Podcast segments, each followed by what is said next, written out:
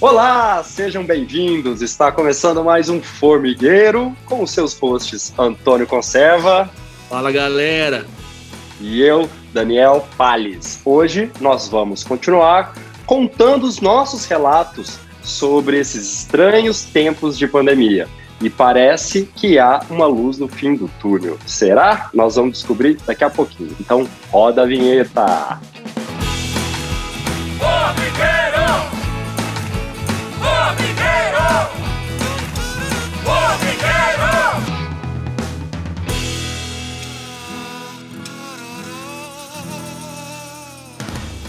Fala, formigueiros! Vale lembrar que agora os nossos episódios estão sendo gravados remotamente e o nosso parceiro de edição continua sendo o Berimbau Studio. Ótimo episódio para vocês! Olá, pessoal! Olá, Antônio, tudo bem? Fala, Dani. Maravilha, e você? Eu também. Eu vou, eu vou lembrar do recado que a, a nossa equipe me, me lembrou da vez passada, que é o seguinte, gente, nós estamos fazendo um teste é, desde o episódio passado que é gravarmos à distância, né? Estamos respeitando aí o isolamento social. A gente acha que a pandemia logo logo termina, mas por enquanto ainda temos que trabalhar de maneira segura. Então, Antônio e eu estamos à distância e caso vocês sintam aí alguma diferença no áudio ou em qualquer coisa relacionada ao episódio, é, sejam compreensivos. Nós queríamos muito voltar a gravar por isso, estamos experimentando esse formato home office. Não é isso, Antônio? Exato. A ansiedade estava muito alta. é, e aí, gente, hoje nós vamos continuar conversando sobre as experiências que a gente teve durante a pandemia e também um pouco do que, que a gente acha que vem aí pela frente. Então, é, quem não ouviu os últimos episódios, né? A gente fez um episódio é bem interessante lá no ano passado, no, no, dia 6 de março, a gente é o episódio número 16 sobre coronavírus e antifragilidade. Dá um pulo lá, escuta aqui que vai ter um contexto bem interessante do que, que a gente achava que ia acontecer e como a gente hoje relata o que de fato aconteceu. E também vale ouvir o episódio passado, episódio 18, em que a gente começou essa conversa. Então, hoje a gente vai expandir um pouco mais é, toda essa loucura que a gente tem experimentado, mas com muito aprendizado também, né, Antônio? Então, Antônio, eu queria começar questionando em relação a uma característica muito atípica que eu venho presenciando, eu acho que todos nós temos isso em vista, que é uma a alta liquidez do mercado de empresas e startups. Não sei se você tem essa mesma impressão, mas a gente é, todos os dias recebe informações de que as empresas é, passaram a valer muito mais, re recorde atrás de recorde. A empresa que acabou de ser fundada seis meses depois tem um valuation de não sei quantos milhões ou até bilhões de dólares é, nessa corrida insana para se tornar unicórnios. E ao mesmo tempo, a gente viu aí nos últimos meses situações em que empresas super estabelecidas, né, dentro dessa, dessa corrida dessa classificação de unicórnio, vindo abaixo. Por exemplo, a WeWork, é, em que de repente aquele valuation de não sei quantos bilhões caiu para poucos milhões depois que, que o CEO é, apareceu né, com, com, uma situação financeira super chata e delicada e outras coisas mais. Então, Antônio, eu queria ouvir de você é, qual a sua opinião em relação a esse contexto meio paradoxal, assim, de no meio de uma pandemia, é, onde provavelmente a gente teria que conter gastos, na verdade as empresas estão supervalorizando e na verdade muitas vezes empresas que nem parecem ter validado o modelo de negócio e que agora já têm, né, valores muito maiores e muito superiores a empresas estabelecidas de décadas ou até mesmo de séculos. O que, que você acha sobre isso, Antônio? Perfeito. Ah, esse é um assunto muito bom, Dani. É, ah, tem algumas coisas para começar falando, né? Eu acho que é interessante olhar como trouxe aprendizados essa pandemia, a ponto de eu nunca imaginar que a, que a macroeconomia poderia afetar no dia a dia com uma velocidade tão grande, né? Então, sim, eu vejo um mercado com muita liquidez, eu vejo empresas bastante alavancadas por concorrer com algumas delas. Uh, isso por, um, por alguns motivos, né? Eu acho que a pandemia trouxe aí uma injeção de dinheiro muito grande na, nas grandes economias, né? Isso acaba transbordando para os países em desenvolvimento, como o Brasil. Uh, a gente está vendo essas mesmas economias praticando taxas de juros baixíssimas, onde as pessoas precisam de fato tomar risco para ter um retorno considerável sobre o investimento. E aí sim, uh, com um modelo de startup tão, tão acelerado, tão alavancado, às vezes até com uma, algumas características de bolha, uh, as pessoas acabam topando fazer parte desse jogo e tomando risco. E aí o que acontece, empresas que até então ah, tinham valuations ou estavam ah, pensando em abrir né, para captação de recursos em um, em um valor específico, consegue chegar a valores absurdos e a gente acaba vendo recorde atrás de recorde, porque por um lado tem um, uma, uma, economias imprimindo dinheiro muito grande, esse dinheiro chega na mão das pessoas de certa forma e não conseguem achar lugares para alocar esses recursos porque os retornos não são atraentes, buscam opções, vão ver que investir em outras empresas, colocar o dinheiro uh, em startups que têm um crescimento acelerado pode ser uma opção. Então, sim, tem uma, uma, vamos dizer assim, um direcionamento desses recursos para algumas startups. E aí, é óbvio que a gente consegue ver isso muito claro, porque hoje se você for falar de tecnologia, que é o que essas startups têm de diferencial, ah, se você for pensar que você vai precisar, por exemplo, de pessoas que conheçam sobre esse assunto, desenvolvedores, pessoas de produto, design, líderes, etc., ah, vai acabar percebendo uma escassez. Porque essas empresas que estão muito alavancadas, elas precisam atingir um crescimento é óbvio que esse crescimento ele acontece através de grupos de pessoas é, desenvolvendo esse produto, olhando para esse negócio. E aí hoje quem precisa contratar um desenvolvedor tem muita dificuldade, porque enquanto você está, para quem está, né, num negócio como a gente costuma falar, bootstrap, que você usa do seu próprio resultado para o seu crescimento, você está lá tentando contratar alguém de repente chega um Nubank que acabou de levantar um bilhão e pouco de dólares aí e tá com valuation, né, super esticado e tudo mais. E aí é essa empresa que pode pagar um salário que você não construiu uma empresa para concorrer e ela consegue fazer isso porque ela teve uma injeção de dinheiro muito grande. Ela precisa crescer e para ela não faz diferença se ela inflar o mercado profissional. Então, sei lá, achar que faz sentido trazer duas mil pessoas, ela tiver que pagar o dobro do salário para essas pessoas, ela consegue fazer. Por quê? Porque o dinheiro vem de fora, né? Então tem uma diferença muito interessante aí. É, esse modelo vem inflando o, o, o mercado de tecnologia. Eu acho que tanto no valuation das empresas quanto nos salários que estão sendo ofertados. E o que acaba dando um pouquinho de frio na barriga é que quando que isso acaba, né? Porque essas empresas, por mais que elas prometam resultado futuro, elas não geram resultado. E, e a minha dúvida é o que, que acontece se boa parte dessas empresas não conseguirem trazer o retorno em cima desses investimentos, né? Uh, e eu também não consigo, de certa forma, prever que isso está acabando. Assim, me parece que ainda tem, uma, tem um caminho nessa direção ainda. Uhum. Ô, Antônio, você trouxe um ponto que para mim é excepcional aqui na nossa discussão, porque é, junto desse, desse valor, né, que é continuamente inflado e muitas vezes, de verdade, parece, me parece pelo menos, é, que é uma inflação artificial é, muito especulativa, muito é, de forma a tentar antecipar o que pode acontecer com aquela empresa caso ela né, continue a expansão, entregue ali uma promessa, e, e isso já traz para o valor presente é, números inimagináveis, mas ao mesmo tempo, é, essa liquidez acaba sendo desdobrada para profissionais, né?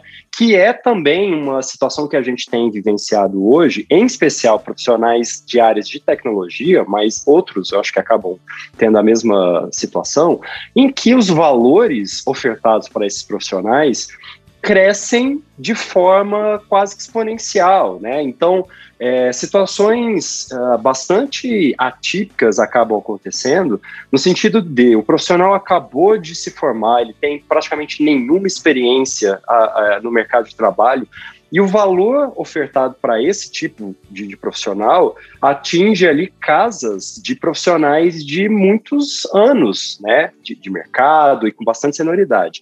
E no final das contas, isso acontece por uma escassez desses profissionais, né?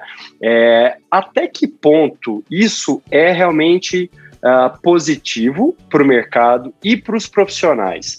Uh, será que esses profissionais devem, de fato, simplesmente aproveitar o momento oportuno, né, e conseguir escalando aí os valores é, recebidos na forma de salários, benefícios, ou de repente esses profissionais também precisam ficar um pouco mais atentos em relação à volatilidade, né, de, dessa situação em que eles estão experimentando. Eu me faço essa pergunta, Antônio, assim, eu tenho bastante curiosidade para entender como é, que, como é que o mercado vai se comportar aí nos, nos próximos meses, próximos anos. O que, que você acha disso?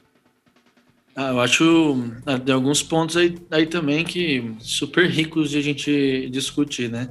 Eu acho que um ponto para começar, falando um pouco desse, dessa segunda parte, quando falando de talentos e dessa e de, e das consequências que isso pode ter, é, é interessante ver que não tem, é, não tem, é, vamos dizer assim, uma referência lógica é, dos aumentos e, e, do, e da, do, inflacionamento, né, de, desses valores. Eu quero dizer com isso é o seguinte: se você olhar para as bolsas americanas que estão batendo, nas europeias também, durante uma crise, com vários, é, vários problemas acontecendo, a gente vê eles batendo recorde atrás de recorde e não tem nenhum número, um parâmetro que justifique isso, né? A não ser que as pessoas estão com dinheiro no bolso por causa da injeção de dinheiro e não tem onde colocar e acabam colocando todo mundo no mesmo lugar. E por isso os preços sobem, né? É, é, óbvio, eu estou sendo bem generalista, bem, uh, bem raso aqui numa explicação que dá para ser muito mais técnica, mas acaba tendo um, uma, um direcionamento dos recursos para o lugar e aí acaba batendo esse recorde e dá a falsa impressão que estamos bem, que é a mesma coisa que acontece com os profissionais. Tem muita oferta de emprego, as pessoas ficam mudando muito de emprego e a cada movimento elas sabem que elas podem ter um aumento salarial. E isso dá a falsa impressão que você está tá pensando numa carreira de longo prazo, né? Que todos nós aqui acredito que teremos né, uma, uma vida trabalhando e, e, e ativa por um longo período de tempo, dá a impressão que o sucesso vem muito rápido mesmo que as pessoas estão indo muito bem e a gente acaba se deparando com novos comportamentos, com novas percepções do que, que as pessoas estão entregando e mais do que isso, muitas pessoas estão acostumando a se desenvolver na carreira sem entregar nada. Porque as pessoas estão hoje, não pode dar um exemplo, com uma média de, se muito bom, 18 meses numa empresa, mas muitos em tecnologia não passam de 12 meses nessas movimentações. E quando isso acontece, as pessoas não têm tempo de finalizar um ciclo. Por exemplo, pôr um produto no ar, ver o resultado do produto que criou. É, esse ciclo está incompleto hoje em dia pela essa, pela essa volatilidade, essa movimentação muito grande. O que acontece aí é que as pessoas não sabem, depois de quatro anos, se elas sabem mesmo fazer as coisas, apesar de elas acreditarem saber muito. Então, o que, que tem é, de detalhe nisso, já pensando um pouco do que eu vejo de, de coisas possíveis de se apresentarem no futuro, ela vai estar em duas, né? Primeiro, as empresas, por incentivarem esses movimentos e fazerem parte desse jogo, elas vão acabar tendo dentro de casa profissionais, talvez, que não vão levar essa mesma empresa onde se sonha chegar. Então, é um cuidado que tem que ter, que é muito possível que a gente tenha profissionais ah, não bem qualificados, porque a gente não está dando a oportunidade ou as pessoas não estão esperando os momentos dos ciclos de aprendizado, das experiências acontecerem. Por mais que essas pessoas vão ficar muito experientes em fazer entrevista, em onboard, em avaliar kits de, de onboard e etc., porque elas vão mudar muito de emprego, é, as experiências em colocar software em funcionamento, as, as experiências de ver o usuário usar o que você faz e dar para você um feedback, você aprender com isso e ter a oportunidade de transformar um produto em algo de sucesso, isso as pessoas elas fazem, elas não, não, não estão esperando fazer parte disso, né? E aí gera lá na ponta é, essa questão que a gente já comentou, que é dar também para as empresas a falsa impressão de resultado porque o valuation só aumenta mesmo sem entregar resultado. Ela consegue contratar muitas pessoas, então a empresa cresce, dá a impressão que ter uma empresa de duas mil, três, cinco mil pessoas é sinônimo de sucesso. E aí isso que vai dando para a gente um certo cheiro de fumaça, né? Porque me parece que essa economia está ficando distante da realidade, né? Eu acho que, é, acho que eu sou muito fã do, do modelo capitalista, vamos dizer assim, uh, do mais original possível, da iniciativa individual, de tentar fazer algo que tem valor para o outro, de entregar para o outro uma solução de algo que a pessoa precisa e deseja, ou sente uma dor em relação a isso. E a gente não necessariamente está olhando para esse aspecto, né? A gente está jogando um jogo dentro de um sistema capitalista sem respeitar boas partes, boa parte das regras. Então, eu vejo uh, esses dois aspectos, essa, essa, essa falsa sensação de sucesso, sabe, Dani? Essa falsa sensação de desenvolvimento, de evolução. E hoje a gente se depara, assim, em entrevista com pessoas que se dizem sênior, e se você pergunta para ela qual foi a última vez que ela colocou um software em produção, e quais foram as estatísticas, né, o, o, o, track record dessa pessoa, é, o, o, que o produto trouxe de benefício, ela não tem essas informações. Porque ela participou da construção de parte daquele código e, na sequência disso, não necessariamente ela teve a oportunidade de fazer.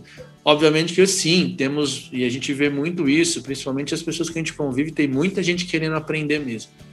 Tem muita gente querendo se desenvolver mas essa, esse inflacionamento sendo um dos assuntos, né, Dani? A gente pode explorar mais, mas é, eu vejo que essa falsa sensação de sucesso pode, na hora que, é, como eu costumo falar, né, enquanto a maré tá alta, todo mundo se diverte. A hora que a maré abaixar, que a gente vai ver quem tá sem sunga.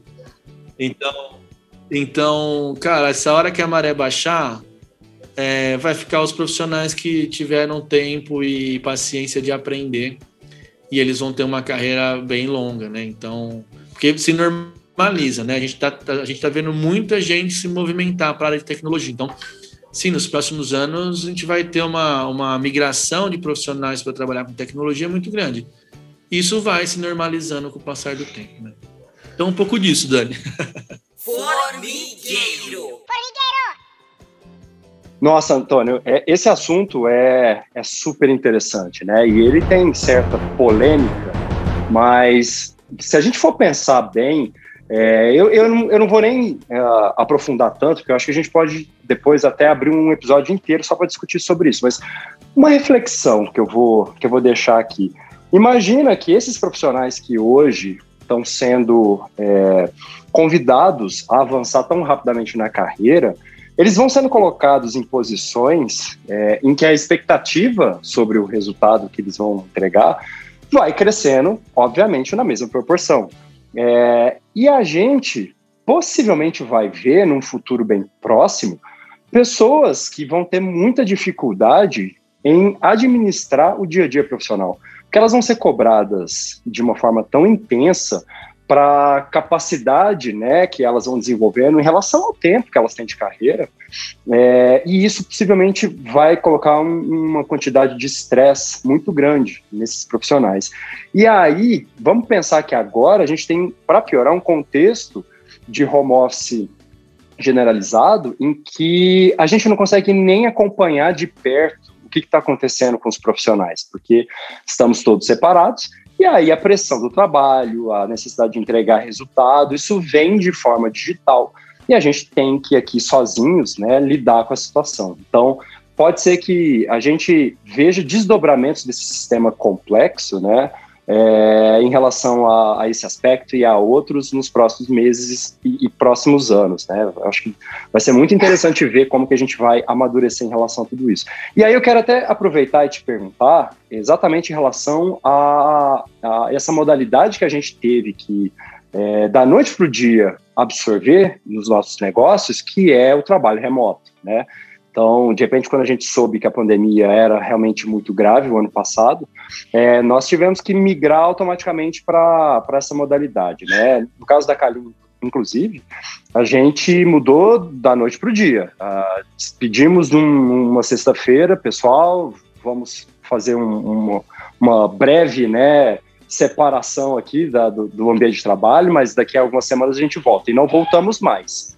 Como é que foi aí para vocês em relação a lidar com pessoas é, que agora não se veem mais e que precisam entregar resultados, né? É, como, é que, como é que funcionou para você, Antônio, isso? Legal, Dani. Uh, eu vou pegar ainda dessa, desse quesito liquidez para conectar com esse assunto do trabalho remoto é, em dois aspectos, né? O primeiro é, com certeza, Dani, acho que um, um, desafio que a gente vai enfrentar, a gente vai ter que ajudar como líderes bastante as pessoas é, nessa jornada é as questões emocionais. Ah, essa essa evolução rápida, eu tinha eu tive um líder que sempre me falava isso que ah, tudo bem você querer subir de 10 em 10 é, é, steps de uma vez, né? Só que ele falava assim: você só tem que tomar cuidado que quando você sobe desses 10 níveis de uma vez, é, a hora que você cai, você cai 10 também. E o tombo às vezes dói tanto que você não sabe depois lidar com ele. Então, sonha sim subir rápido, mas tenta ir step por step, né? Tenta ir é, no ritmo que você garante que quando você, se caso você der um passinho para trás, é um passo só mesmo né? Não é voltar lá do comecinho do jogo. Senão, se de repente você pensa em mudar de carreira, de repente. Então, isso que você comentou, é, é, quando você se posiciona como, com, com uma experiência ou no momento da carreira e talvez você não construiu, tudo bem, é, acontece. Às vezes as pessoas têm uma oportunidade e aproveitam e se dão super bem e, e fazem um excelente trabalho. Mas a gente lida já hoje com bastante quesitos emocionais que a pessoa vem para assumir uma responsabilidade combinada, tudo mais, e de repente a pessoa não tem ali as skills para fazer, e você tem alguma coisa para entregar, tem um cliente na sua frente, tem um usuário esperando algo, e quando você tenta ajudar essa pessoa a se desenvolver, talvez o estresse ou, a, ou, a, ou a, o lado emocional ele aflora tanto que dificulta, né? Então, conectando isso, né, que eu acredito que vai ser um ponto super relevante, já é, sempre foi, mas é, no momento atual ele vai ganhar um destaque, né? Vamos pensar assim, são esses assuntos, esses, esses, esses quesitos emocionais. Assim, tem que ter uma atenção muito grande, trabalhar muito a inteligência emocional, é, trazer muito esse assunto e cuidar disso como um, um, tema dos principais dentro das empresas, né? E quando a gente fala do remoto, liquidez, tudo isso que a gente está misturando, essas emoções, a, a, a, a, essa bolha, essa, essa inflação nos no salários e tudo mais, o trabalho remoto ele trouxe uma complexidade maior, porque até então tinha para algumas empresas, como a, as nossas e outras também, pessoas que ficavam ou trabalhavam com a gente ou com outras empresas porque queriam estar no interior, porque queriam estar na praia, porque gostariam de estar numa cidade específica. E aí isso por si só fazia a pessoa não tá tão não ser tão assediada ou não facilitar tanto esse movimento. Com a pandemia, todo mundo pôde juntar esses desejos. Então, a pessoa pode ter a qualidade de vida de São Carlos, mas está trabalhando numa empresa lá em São Paulo que acredita ser muito interessante. Então, o trabalho remoto, num primeiro momento, ele era uma vantagem uh, é, para nós, né? no nosso caso, com certeza. Uh, ele era um quesito bastante importante da nossa cultura e continua sendo. Só que com a pandemia a gente abriu aí é, um espaço para todas as outras empresas começarem a se adequar a isso, a ponto de não ser mais um diferencial. E até, por outro lado, a gente tem que se adequar rápido para concorrer, competir com empresas, inclusive, de fora do país. Né? Hoje tem empresas oferecendo salários em euro, em dólar, e a gente está aqui tentando, de novo, né, gerar resultado para poder competir financeiramente com essa moçada, porque, porque a boa, boa parte das empresas não tem dinheiro investido ou o investimento ele é, ele é pequeno o suficiente para não ser possível concorrer dessa forma. Então, Dani, do trabalho remoto, depois a gente pode talvez até falar especificamente de talvez alguns capítulos de como liderar remotamente, modelos de gestão no, no, no trabalho remoto, é, feedback, as relações remotamente, como você pode estar perto mesmo estando remoto. Eu acho que isso vale um capítulo à parte. Pegando ainda a questão dessa liquidez do mercado, é, então agora as empresas estão aprendendo a trabalhar remoto, é, dando a possibilidade das pessoas trabalharem onde quiser, estão com grana, ah, então não está fácil é, para o nosso ecossistema, que acho que muitas pessoas vão se identificar com isso, não tá fácil para quem está começando, tá, tá, tá no início de um negócio ou no meio, uh, competir de forma quase que é, justa, né? Vamos pensar assim, não sei se a palavra é justiça, mas está difícil competir de uma forma saudável, acho que essa é a melhor palavra, uh, para conseguir fazer com que os negócios aconteçam. Então, um ponto aqui também é que se isso a gente não, de certa forma, ter um pequeno equilíbrio, muitos bons negócios que fazem bem para os outros, né, que podem resolver problemas da vida real, que ainda não tiveram a oportunidade de se conectar ou trazer um, um capital financeiro para manter e competir com esses negócios, eles podem nem chegar a existir nos próximos é, anos, né? Por quê? Porque para uma startup hoje conseguir manter um talento, ela vai ter que fazer um trabalho excelente uh, no relacionamento com essas pessoas porque da mesma forma que ela está chamando essa pessoa para começar uma carreira, a XP, o Nubank, o Itaú, é, né, empresas de fora do Brasil, Google, Facebook, quem for, está oferecendo uma vaga de emprego para essa mesma pessoa. E aí, né, como que essa pessoa escolhe ficar com a gente, né? Então tem um baita de um desafio aí. A gente também pode discutir aqui no, no podcast, né? É, e eu acho que vai valer sim a gente é, separar alguns episódios para a gente discutir essa, essa nova maneira né, de conectar profissionais e empresas, é, porque de fato a gente tem é, profissionais que, que são cada vez mais acelerados em, em termos de crescimento, algumas vezes dando poucos steps de forma concisa, muitas vezes dando muitos steps que não necessariamente vão se sustentar. Então, é, eu, eu acho que isso vai ter reflexos uh, que, que a gente vai precisar lidar né, cada vez mais. E a questão da, da distância, né?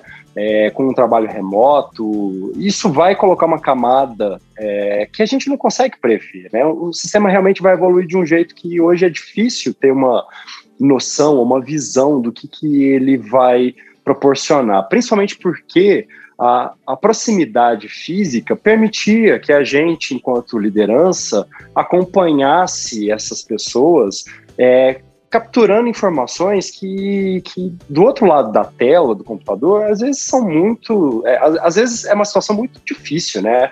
Então você não consegue pegar ali um aspecto de descontentamento, frustração, ou até mesmo é, da pessoa num princípio de burnout, né? Porque a gente acaba limitando as informações que trafegam né, de um lado para o outro, e, e, isso eu acredito que, que, que vai fazer com que consequências imprevisíveis surjam.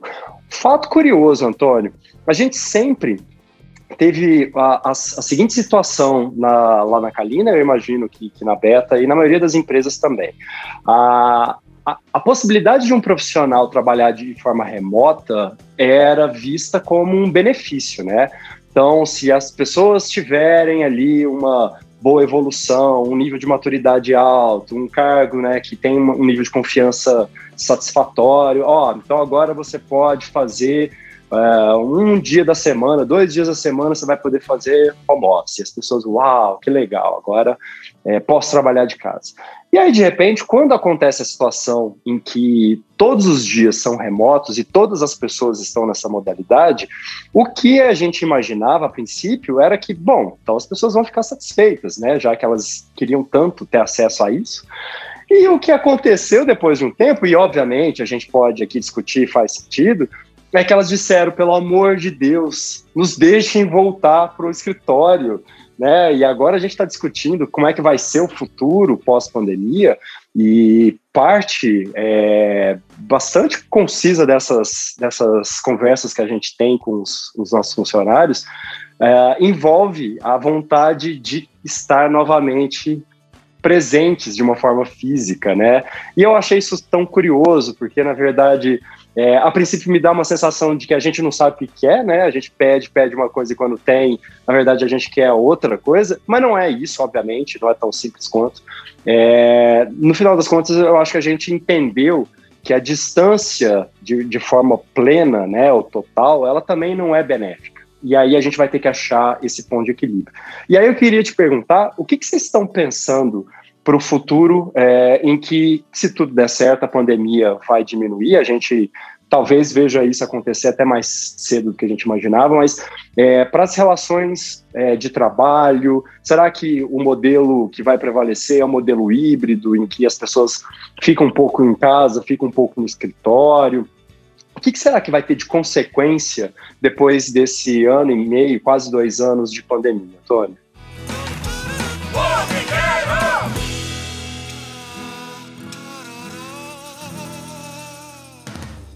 Perfeito, Dani. Dani, tem um ponto que você comentou que é muito legal, que eu, que eu, que eu gosto de, de, de, tentar trazer uma distinção, é que é, acho que vamos partir de um, de um ponto que é totalmente diferente trabalhar remoto e estar em distanciamento social por causa de uma pandemia.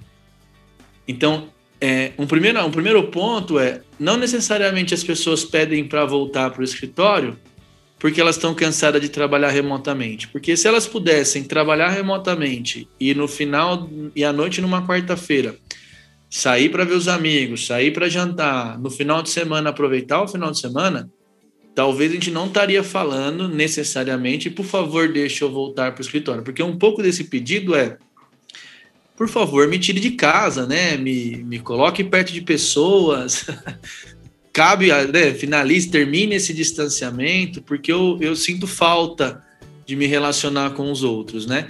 Então, um primeiro ponto para pensar é que a pandemia não necessariamente é sinônimo de trabalho remoto.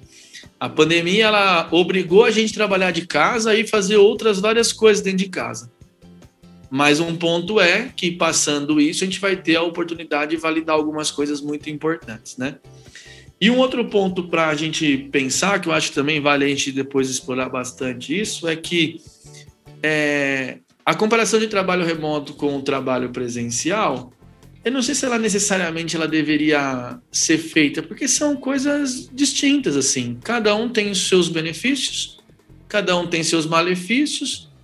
E se cada pessoa mais complexa ainda, cada ser humano entende o benefício de um como malefício e o que é malefício para alguns é benefício, é benefício para outros.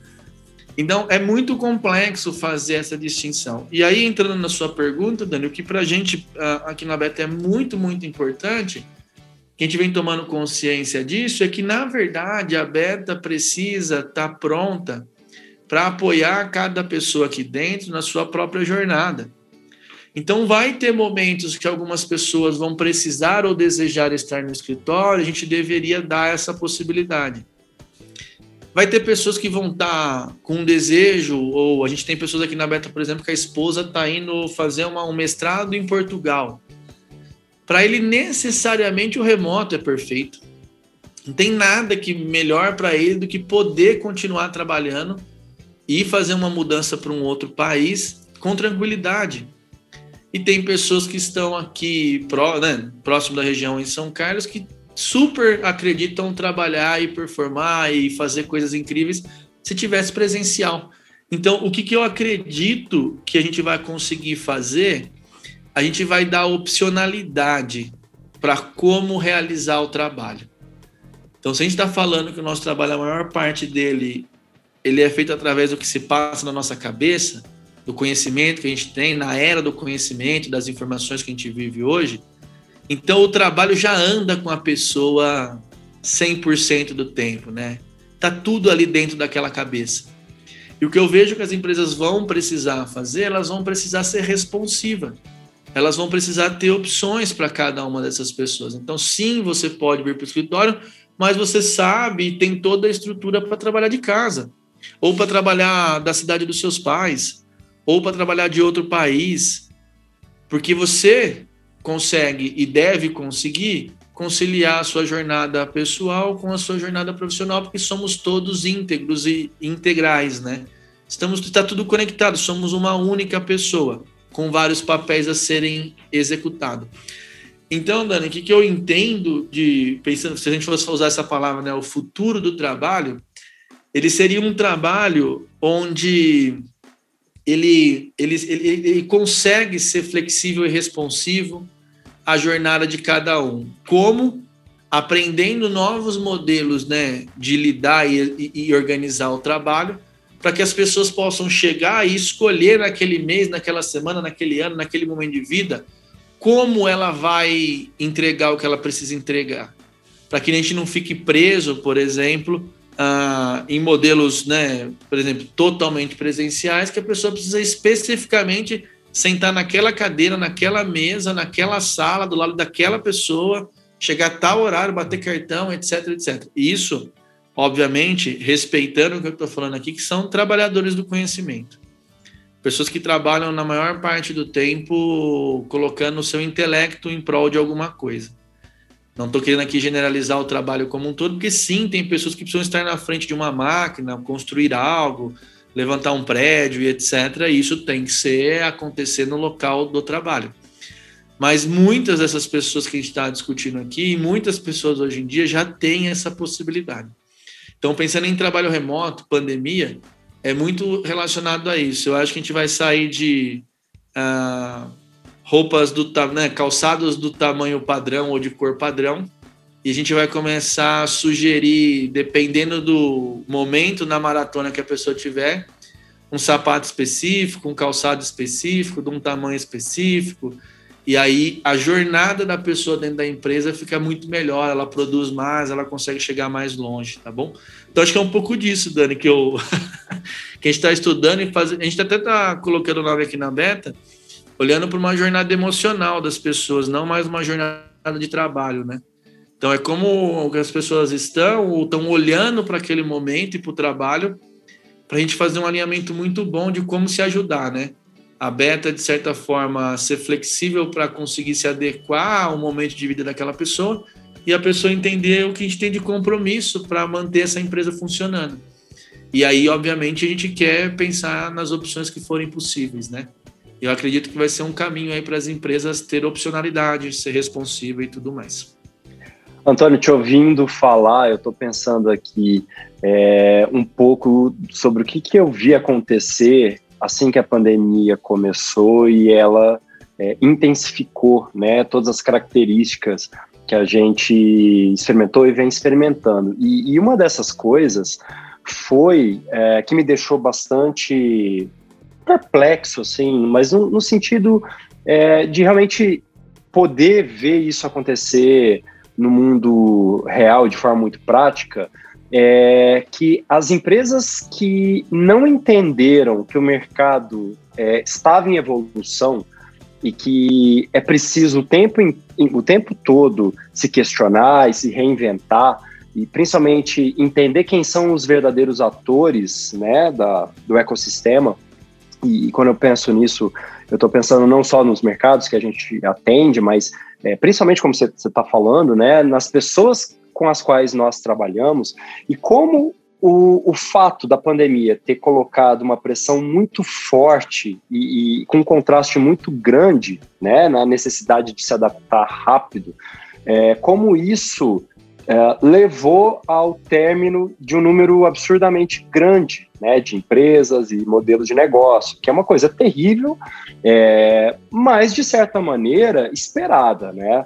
Se a gente for pensar bem, isso aconteceria ao longo do tempo. Né? O que eu acho que, que é muito é, crítico é que o fato disso ter encurtado né, a tomada de decisão para não anos, mas algum, alguns poucos meses, em alguns casos, inclusive semanas, fez com que profissionais, empresas que, que não estavam preparados, né, é, infelizmente padecessem.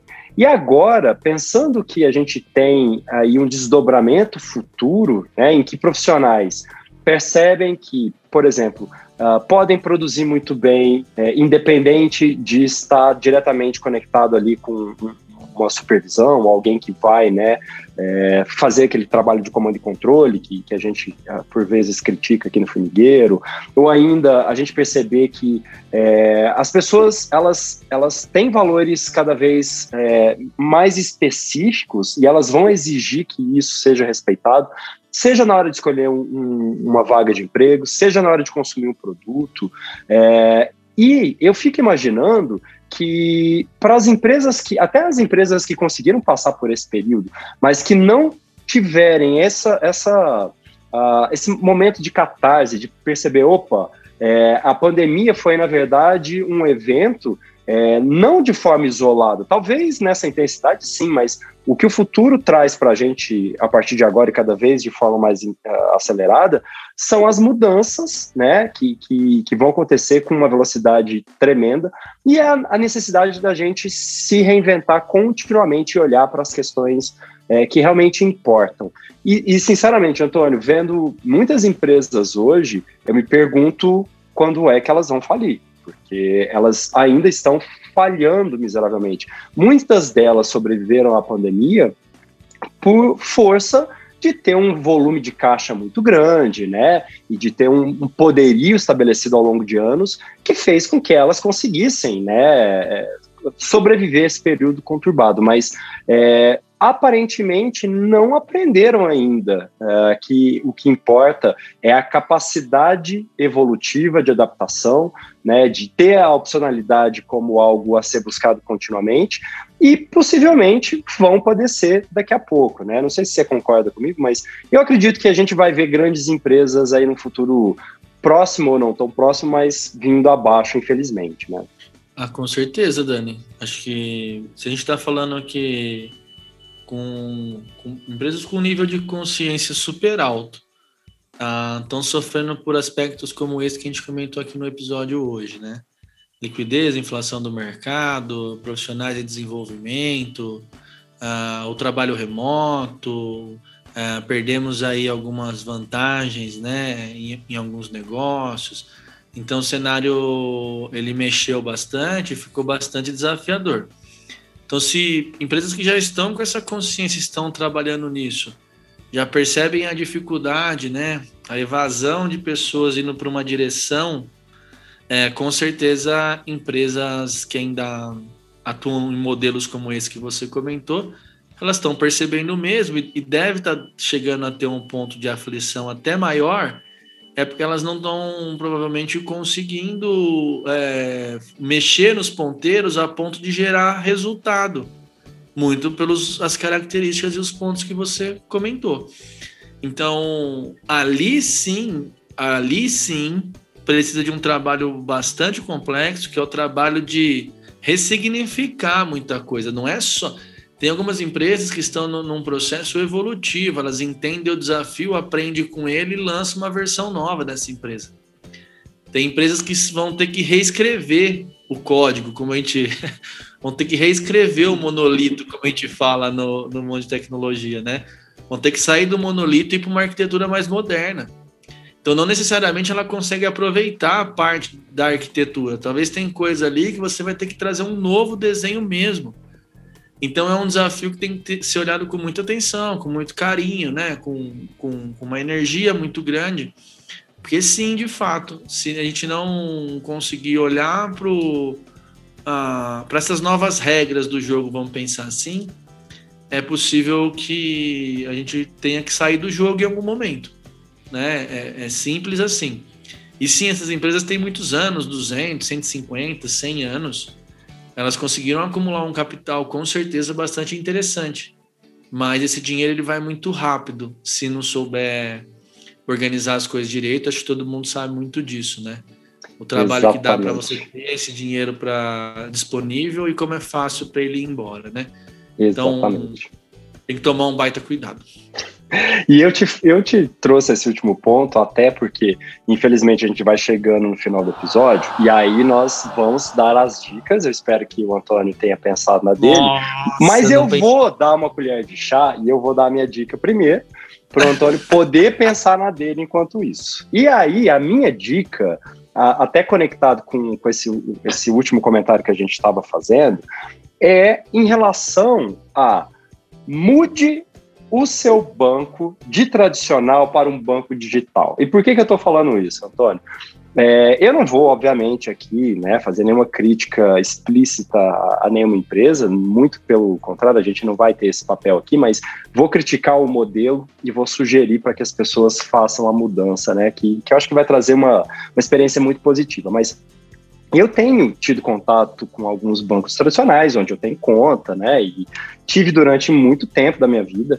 É, e eu sempre fiquei curioso em relação a como esses, essas empresas, que, como você falou, algumas delas, inclusive com, com centenas de anos, como elas têm dificuldade em uh, perceber a mudança de comportamento, a mudança de expectativa do público, é, e, e, sentadas em uh, montanhas de dinheiro, é, e muitas delas, inclusive, investindo muito pesado, não conseguem perceber que não estão saindo do lugar, né? Que, que, em essência, continuam entregando a mesma experiência que os nossos pais, os nossos avós tinham, tomando cafezinho com o gerente do banco uma vez por semana, que deve ser a pior coisa que alguém pode fazer com o seu tempo, né?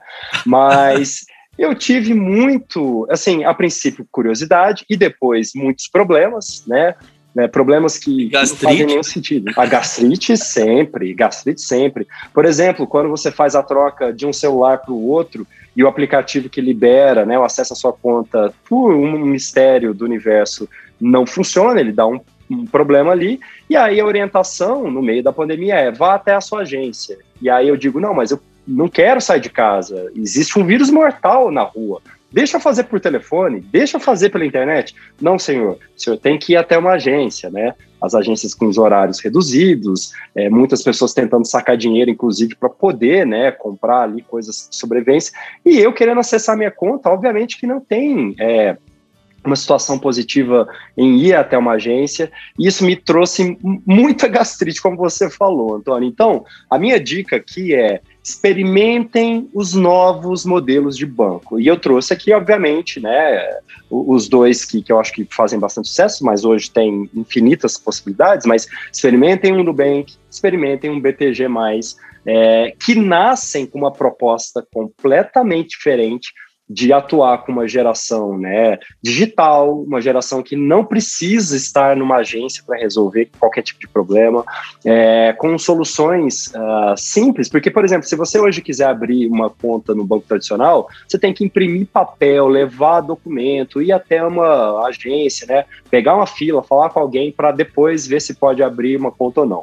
No Nubank ou no BTG, é, você simplesmente abre o aplicativo, você vai ali fazer alguns procedimentos, é, mostra o seu rosto, mostra um documento, você faz ali alguns passos e em cinco minutos você tem sua conta pronta.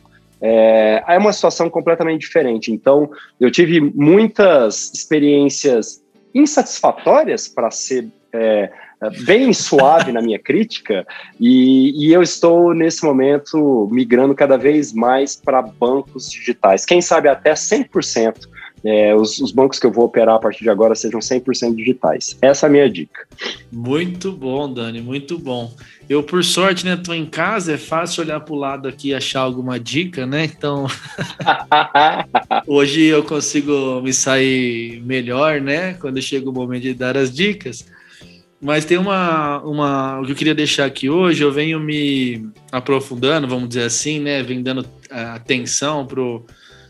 Eu, eu gosto muito de ler, de filosofia e tudo mais, mas eu tô dediquei um tempo para tentar resolver uma questão em específico uh, e acabei me deparando com o estoicismo e com o Sêneca, que é um que é um, um dos autores uh, mais citados, mais lidos quando fala desse assunto. Né? E tem um livro que é a minha dica que eu queria deixar hoje, que chama A Brevidade da Vida. Ah, que são textos, né? O Seneca tem é, cartas para um histórico também, que são três, né? Livros com muito conteúdo interessante lá dentro, mas aqui ele vai falar sobre aspectos que fazem a gente refletir sobre uma vida, uma vida, vamos dizer assim, melhor, uma vida feliz, uma vida mais autêntica, mais próxima do que a gente pode desejar, né? Então, dentro dessas reflexões, a gente vai pensar num, num ponto específico ah, que a gente pode, né, começar a olhar para as nossas atitudes e buscar sabedoria fazendo um exercício muito simples, que é adequando as nossas atitudes no dia a dia aos princípios e valores e desejos que passam na nossa cabeça. Então, essa reflexão de, de, de, buscar essa sabedoria, de escolher no momento de uma decisão, no momento de um comportamento, na hora de dar um bom dia, um feedback, um oi, um atravessar uma rua e etc., você conseguir se comportar mais próximo do que você acredita ser ideal. Isso ajuda você a ser coerente, a olhar significado, ver que você está num caminho certo. Isso gera um tanto de satisfação, felicidade e tudo mais, né? E aí ele vai trazer né, uma cerejinha desse bolo que para mim foi fundamental, porque eu sou uma pessoa que tem o valor de liberdade muito forte e eu buscando por isso. E ele vai falar que a gente às vezes busca é, exercer a nossa influência ou os nossos desejos com a intenção de ser livre para correr atrás do que a gente deseja, porém a gente coloca as expectativas ou energia nas outras pessoas, que são coisas que a gente não controla. Então, ah, quando eu me casar, quando eu mudar de emprego, quando eu é, trouxer aquele profissional para trabalhar comigo, quando alguma quando, né, quando os outros né, fizerem algo, tiverem alguma coisa, né, é, fizerem alguma coisa de novo, eu vou conseguir chegar onde eu quero. E isso gera muita frustração porque a gente não tem esse controle. E quando a gente olha para as opções que a gente tem controle, que são os nossos comportamentos, nossas atitudes, essa atitude próxima dessa coerência que eu comentei, é, você passa a ser livre de fato. Porque aí sim você tem liberdade para lidar com o mundo de uma forma que você acredita ser boa, e isso liberta você da dependência de que os outros te tragam os resultados bons que você espera. E você passa a ter a liberdade de escolher o modelo e o tipo de vida que você quer seguir. Então, vou deixar aqui esse livro do Sêneca sobre a brevidade da vida. Super, um livro super pequenininho, porém bem robusto, bem denso, né? Com reflexões bem interessantes, como a dica desse episódio, Dani. Uau, uau! Enquanto você falava, eu usei a minha dica de um dos episódios passados e no Kindle já comprei o livro, porque eu gostei pra caramba da premissa. Que sensacional. Inclusive, Antônio, fica aqui o pedido. Vamos gravar um episódio falando sobre isso, porque eu acho que tem Vamos. vários aspectos aí para a gente explorar e que com certeza vai dar discussões sensacionais. Ah, com certeza. Bom, gente, é isso. Chegamos ao final de mais um episódio remoto, é, pandêmico ainda, mas estou muito feliz da gente ter voltado a gravar. Tenho certeza que muitas histórias boas vão surgir aí para serem contadas e provavelmente no nosso nosso próximo episódio teremos convidado, Antônio. Teremos convidado. Aí.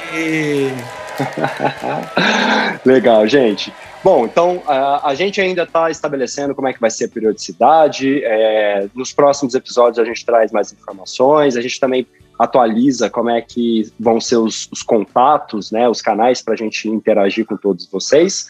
Por hora, vamos ficando por aqui, que hoje é sexta, sextou, Antônio. Obrigadão pela sua participação.